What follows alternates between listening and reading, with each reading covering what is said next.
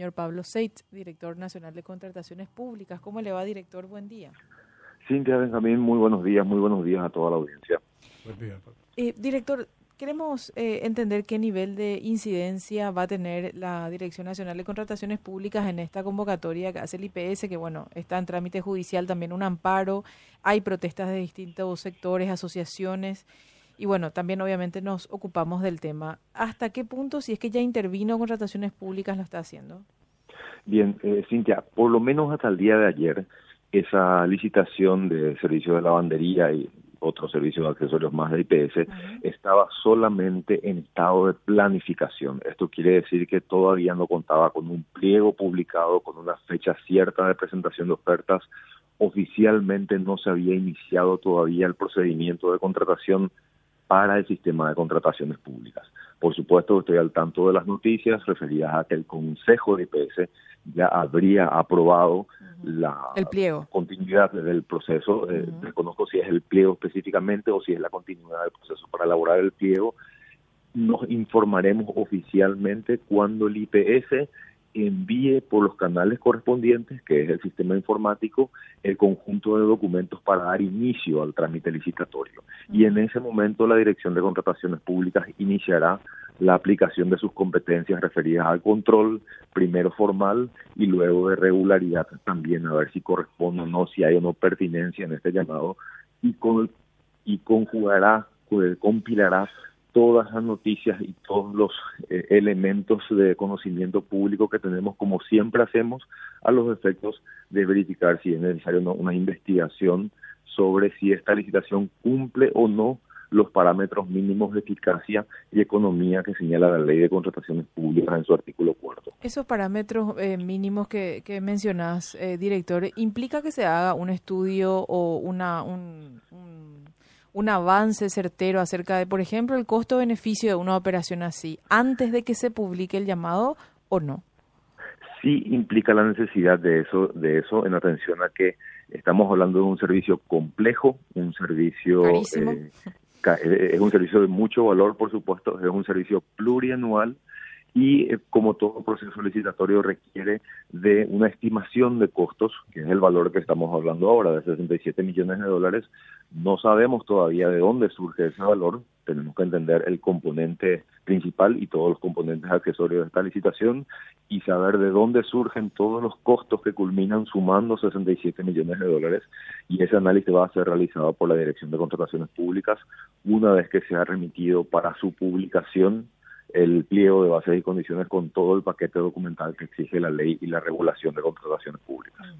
el, dato que, al que nosotros accedimos, eh, director, y bueno, se, se publicó también en nuestros medios, es el comparativo de cuánto costaría poner en condiciones el servicio que actualmente ya tiene el Instituto de Previsión Social eh, en cuanto a mantenimiento, insumos, gasto de personal, etcétera, etcétera, por el mismo lapso de tiempo, 10 años, costaría un poco más de 4 millones de dólares. Eh, con personal ascendería a 9,9 millones. Con personal. Con personal.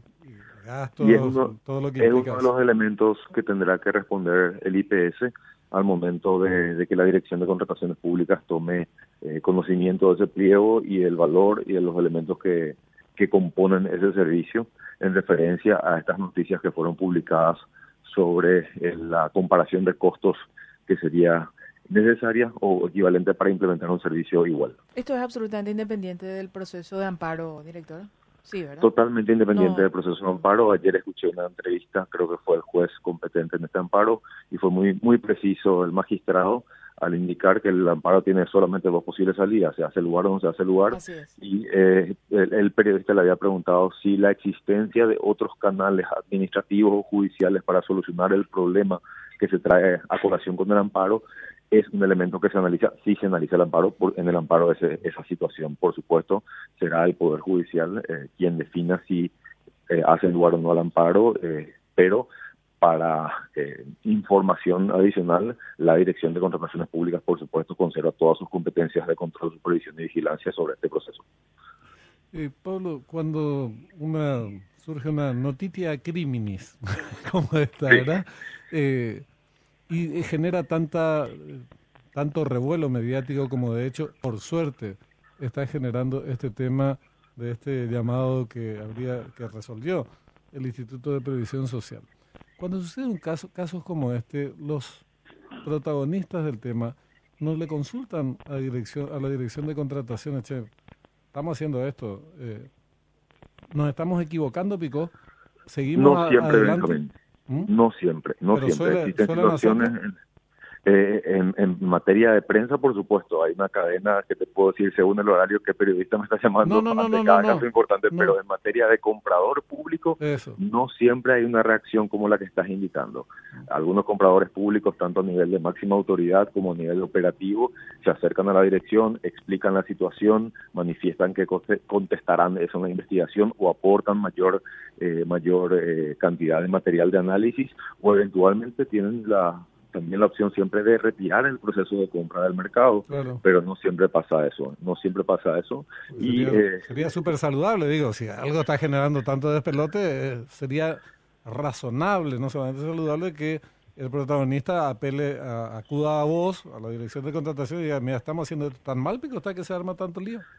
Es una buena señal, nosotros interpretamos como una buena señal cuando, cuando ese acercamiento ocurre, pero te digo, no hay regla cierta ni, eh, ni línea roja que divida eh, quién sí y quién no se acerca en este tipo de casos. Lo que sí te puedo garantizar es que, así como manifestaste, cualquier noticia criminis que se aparezca en la prensa, eh, en Twitter, en redes, en cualquier lugar para la Dirección de Contrataciones Públicas, es un elemento cabeza de playa para la investigación.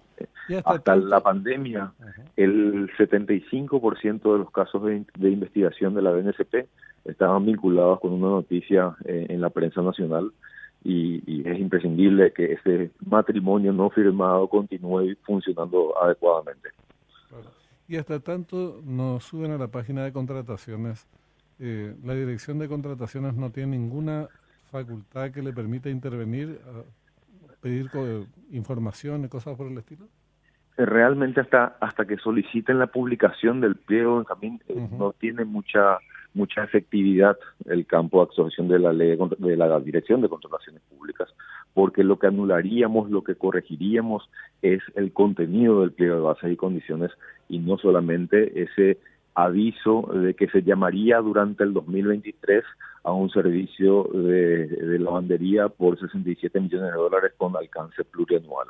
Los verdaderos elementos que pueden contener las irregularidades no se encuentran en ese aviso, sino en los documentos que deben ser publicados más adelante.